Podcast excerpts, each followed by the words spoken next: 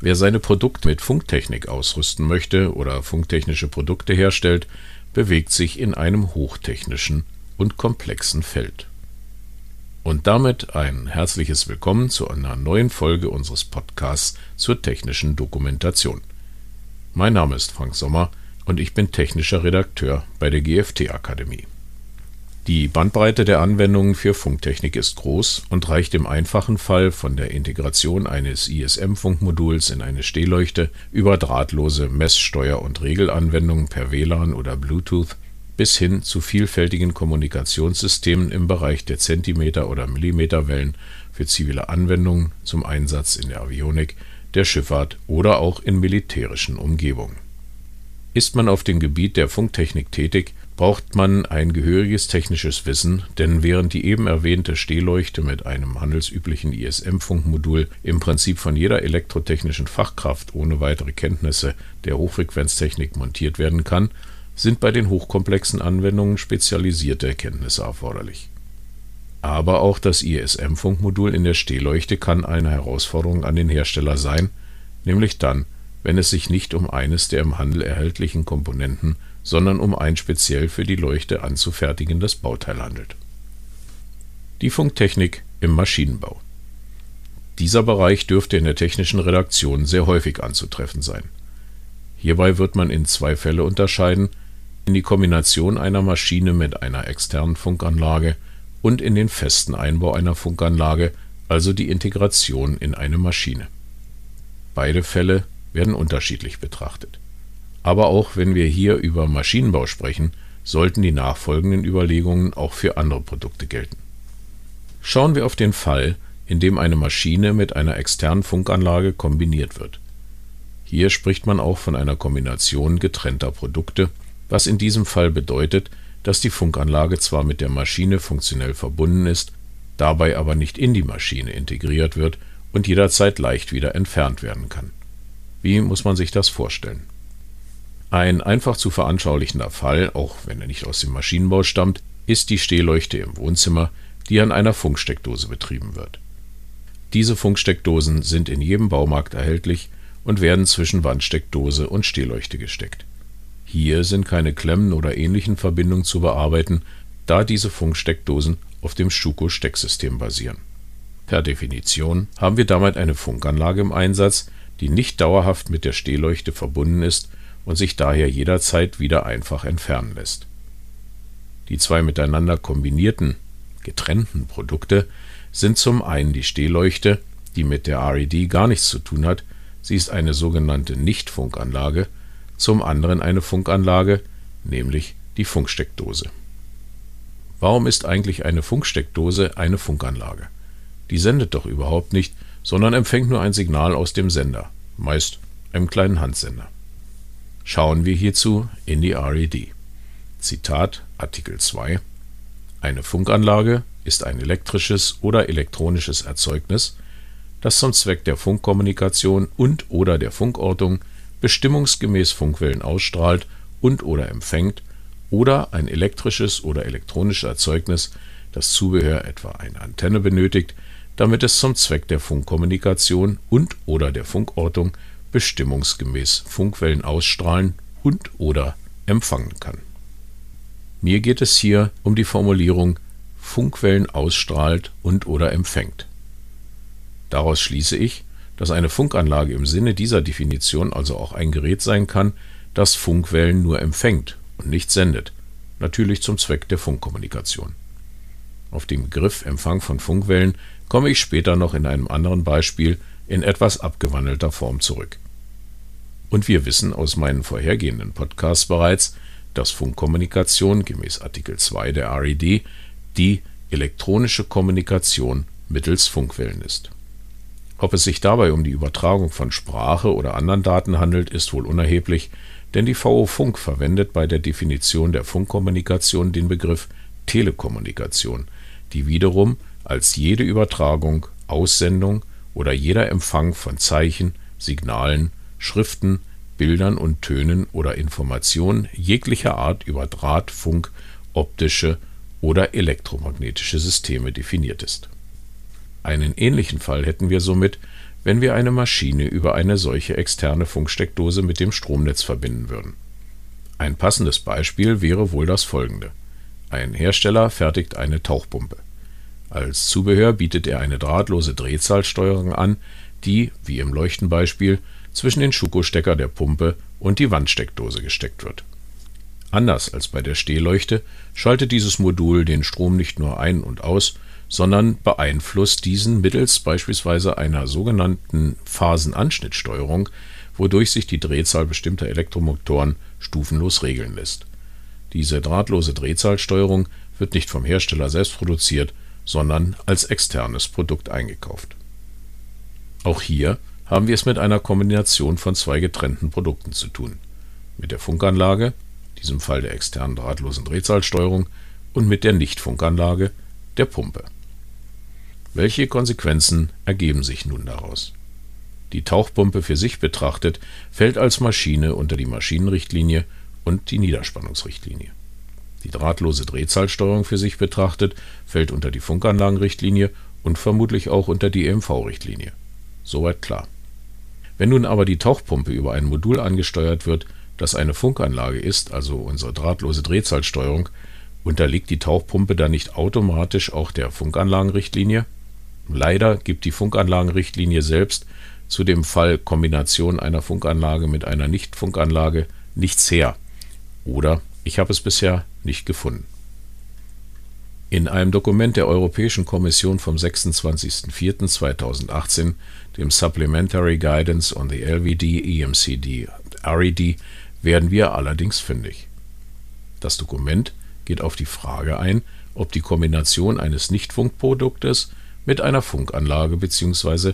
der Einbau einer Funkanlage in ein Nichtfunkprodukt in der Gesamtheit des resultierenden Produktes zu einer Funkanlage im Sinne der RED führt so heißt es in Kapitel 2, frei übersetzt, dass die RED für eine Gesamtkombination aus einem Nichtfunkprodukt und einer Funkanlage nur dann gilt, wenn die Funkanlage in das Nichtfunkprodukt eingebaut und dauerhaft mit dem Nichtfunkprodukt verbunden ist. In diesem Fall spricht man auch von einem Kombinationsprodukt. Was ist nun aber unter fest und dauerhaft zu verstehen?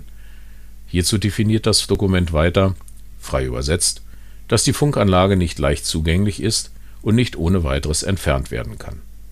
Eine Funkanlage, die also erst dann funktionstechnisch mit der Maschine verbunden ist, wenn man zum Einbau der Funkanlage das Gehäuse der Maschine öffnen muss, die Funkanlage in der Maschine durch Schrauben fixiert und die elektrischen Anschlüsse durch Klemmverbindungen herstellt, gilt damit nach meiner Ansicht als fest und dauerhaft eingebaut.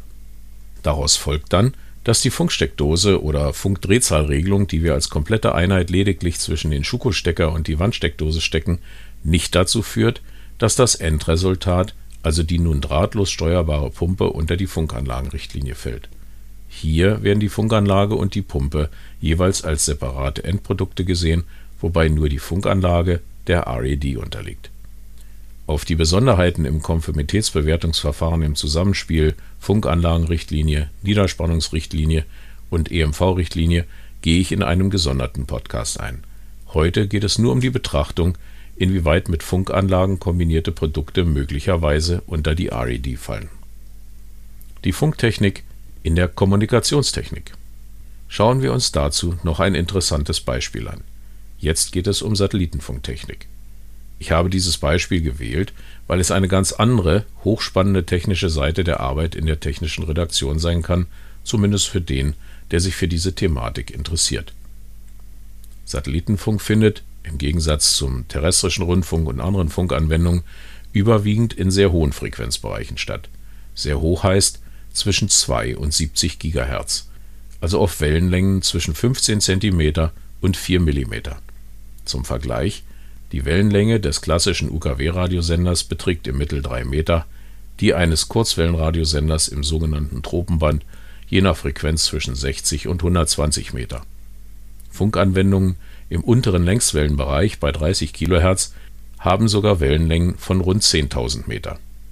Das bedeutet wiederum, dass eine Antenne, die eine vollständige Schwingung der jeweiligen Frequenz aufnehmen muss, in ihrer Ausdehnung der Wellenlänge der jeweiligen Frequenz entsprechen muss Dies hat zwangsläufig Auswirkungen auf die Konstruktion der Antenne und weiteren signalverarbeitenden Komponenten. Dazu gleich etwas mehr. Selbstverständlich gibt es hier noch andere Möglichkeiten und Gegebenheiten zu beachten, aber das soll nicht Thema dieses Podcasts sein. Auch in der Satellitentechnik werden verschiedene Baugruppen wie Splitter, Koppler, Deplexer, Combiner, Filter und andere mehr verwendet, die in anderen Funkanwendungen weitaus niedriger Frequenzbereiche zum Einsatz kommen. Nun stellt die Hochfrequenztechnik bei Frequenzen ab dem VHF-Bereich aber andere Anforderungen an die Konstruktion dieser Komponenten als beispielsweise im Kurzwellenbereich. So werden Komponenten wie Splitter aus sogenannten Hohlleiterelementen gefertigt. Dies sind Metallkomponenten, die in verschiedenen Profilen, also beispielsweise in rechteckiger oder kreisförmiger Form ausgeführt werden. Die physikalischen Hintergründe, die eine solche Ausführung erfordern, sind recht komplex und sollen daher nicht weiter erörtert werden. Ein Hohlleiterfilter beispielsweise ist ein sogenanntes passives Bauelement. Er besteht nur aus metallischen Komponenten verschiedener Ausführungen, Bauelemente wie Spulen, Kondensatoren, Operationsverstärker und andere, welche aktive Filter auszeichnen, wird man hier vergebens suchen. Und damit sind wir auch schon wieder bei der Funkanlagenrichtlinie. Stellen Sie sich bitte eine einfache Satellitenschüssel vor, nehmen wir die, die Sie möglicherweise am Haus haben, um TV- und Radiosender empfangen zu können. Fällt diese Antenne Ihrer Meinung nach unter die Funkanlagenrichtlinie? Wollen wir versuchen, das zu analysieren. Schauen wir nochmals auf die Definition der Funkanlage in der RED. Sie finden diese in Artikel 2 Absatz 1 Satz 1. Uns interessiert hier der erste Halbsatz. Zitat Funkanlage ist ein elektrisches oder elektronisches Erzeugnis, das zum Zweck der Funkkommunikation und/oder der Funkortung bestimmungsgemäß Funkwellen ausstrahlt oder empfängt. Ich interpretiere das nun so, dass eine Antenne unter diesen Passus fällt. Die Aufgabe einer Antenne ist qua Definition der Empfang elektromagnetischer Wellen oder eben ihre Abstrahlung.